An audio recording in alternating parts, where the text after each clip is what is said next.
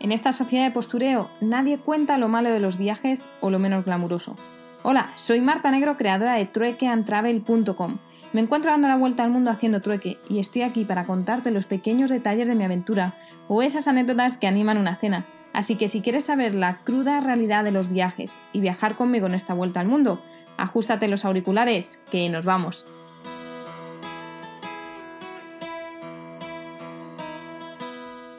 Muy buenas noches.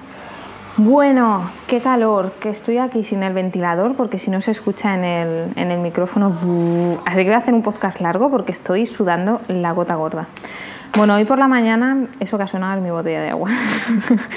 hoy por la mañana me he levantado, al final no consigo levantarme a las 6 de la mañana para ir a ver el tai chi y he preferido descansar debido a que como ayer tenía el dolor de cabeza eh, pues prefería pasar más tiempo en la cama y al final me he levantado para ir al desayuno gratis y después de ir hasta allí, justo hoy y mañana eh, son días de limpieza que han establecido así de repente y no daban comida. Así que me gozo en un pozo y desde allí pues me he dado el paseo para irme al sitio donde me corté el pelo la última vez que quiero tenerlo bien para cuando me vaya ahora a la playa y la chica se alegra un montón de verme y me ha estado diciendo que, bueno, me ha pedido el Instagram, me ha vuelto a hacer otra foto y, me ha dicho que para la próxima a lo mejor no, no, va a estar ahí porque quería empezar a estudiar tema de tatuajes y, bueno, pero muy, muy bien. Ya le he etiquetado en todo y, a lo mejor hay una amiga que viene ahora a Bangkok que lleva también viajando, viajando bastantes meses que, que va también a ella a cortarse el pelo, o sea que igual estoy llevando clientes.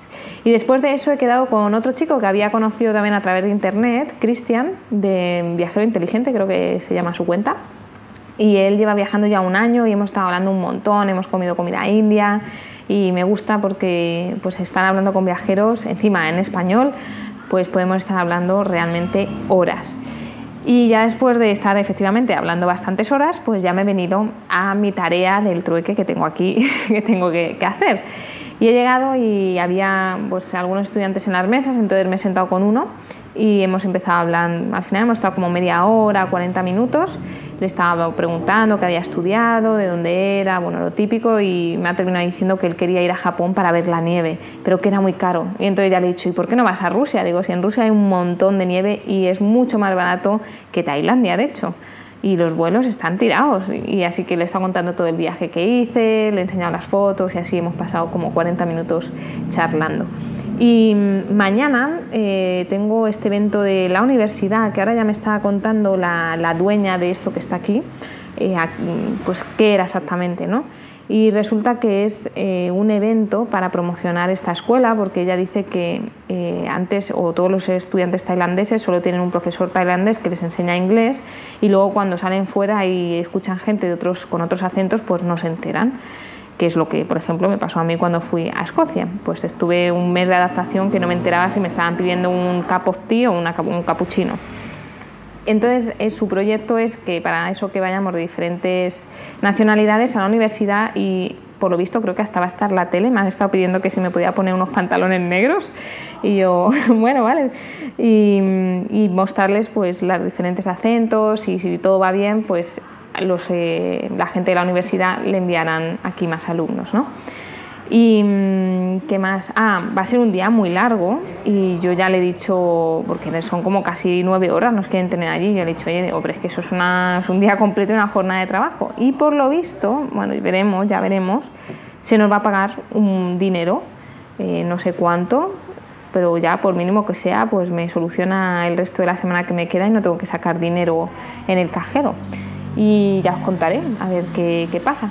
Así que nada más, poco más que contaros, me tengo que poner con ordenador, hacer varios, eh, bueno, pues varios escritos que tengo pendientes y que es que al final no me da, no me da la vida, no me da la vida. Ah, y una cosa importante es que eh, el dolor de cabeza que he tenido después de estar hablando con Cristian, porque ya va a estar, ya lleva viviendo casi tres meses en Bangkok, eh, me ha dicho que podía ser por la contaminación, porque ayer y antes de ayer hubo unos niveles de contaminación muy altos que recomendaban llevar la, mm, mascarilla.